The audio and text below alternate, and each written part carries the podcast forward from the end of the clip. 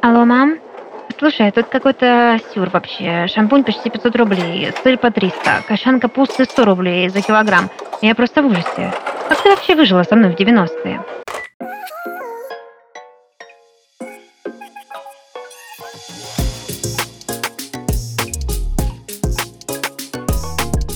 Привет! Вы слушаете подкаст «Алло, мам», в котором я помогу вам справиться со сложностями самостоятельной жизни. Этот подкаст мы делаем в студии Red Barn.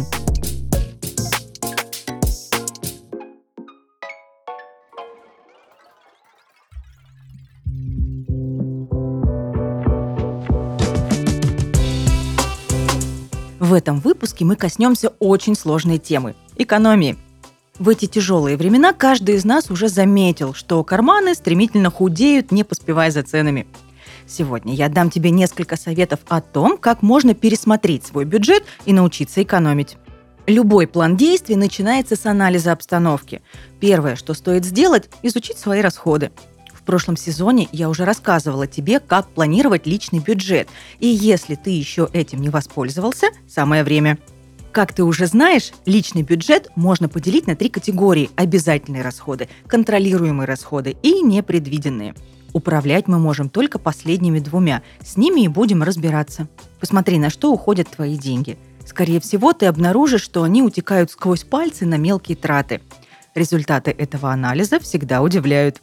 Найди категории, которые чаще всего пожирают твой бюджет. Это может быть утренний кофе, доставка еды, такси, Знаю, отказаться от комфорта, к которому ты привык, невероятно сложно. Но если ты задаешься целью экономить, то придется это сделать. Чтобы замотивировать себя, подсчитай, сколько денег ежемесячно уходит на эти расходы. И прикинь, сколько ты сможешь сэкономить, если начнешь, например, брать еду и кофе из дома. Вероятнее всего, к концу месяца у тебя даже останутся деньги, чтобы вознаградить себя за старание. Еще один мощный враг экономии – импульсивные покупки. Это буквально свойство нашего мозга – заставлять нас тратить на то, без чего мы могли бы обойтись. Особенно, когда мы пребываем в стрессе. Импульсивные покупки – это не только про джинсы с распродажи, это еще и перебор в продуктовой корзине и решение заказать пиццу вместо того, чтобы приготовить ужин. Для борьбы с такими тратами есть несколько способов. Для начала обзаведись привычкой ходить в магазин со списком – Звучит банально, однако это правда работает. Не задерживайся в отделах, где нет нужных тебе товаров, и не отступайся от написанного, как бы аппетитно не выглядела пачка мармелада. И помни о том, что магазины устроены так, чтобы ты набрал сверхзапланированного. Старайся игнорировать эти соблазны. Еще один рабочий лайфхак – не переступай порог продуктового голодным. Так ты с меньшей вероятностью купишь лишнее. Экономия предполагает отказ от привычного уровня жизни и комфорта, но при этом тебе стоит позаботиться о своем здоровье. Не стоит переходить с куриного филе на дешевые сосиски из дискаунтера. Подобные полуфабрикаты называются ультраобработанными продуктами, и кажется, что они позволяют сэкономить.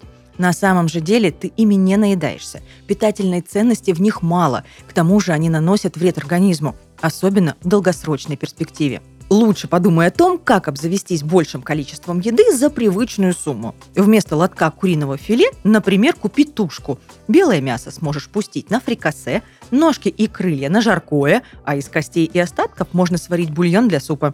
Еще и коту что-то останется. Также включи в свой рацион больше овощей, круп и бобовых, то, чем ты будешь дольше наедаться и сможешь держать дома небольшой запас. Также заведи привычку сравнивать цены – с повседневными тратами поможет смартфон. Скачай приложение двух супермаркетов-конкурентов и проверяй, как отличаются цены на одни и те же товары. Иногда они почти одинаковы, но случается и так, что разница ощутима.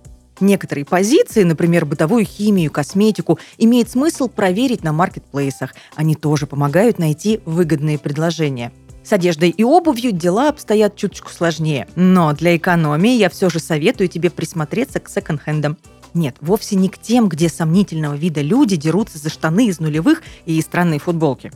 Попробуй поискать домашние и селективные секонд-хенды в социальных соцсетях. Там люди часто распродают собственные гардеробы по весьма приемлемой цене. Это позволяет здорово сэкономить и, к тому же, более экологично. И напоследок, небольшой совет для тех, кому уже исполнилось 18 лет. Задумайся о вредных привычках. Если ты куришь, сейчас самое время бросить. Ничего полезного в этой привычке нет. Она страшно вредит здоровью, да и денег она пожирает немало.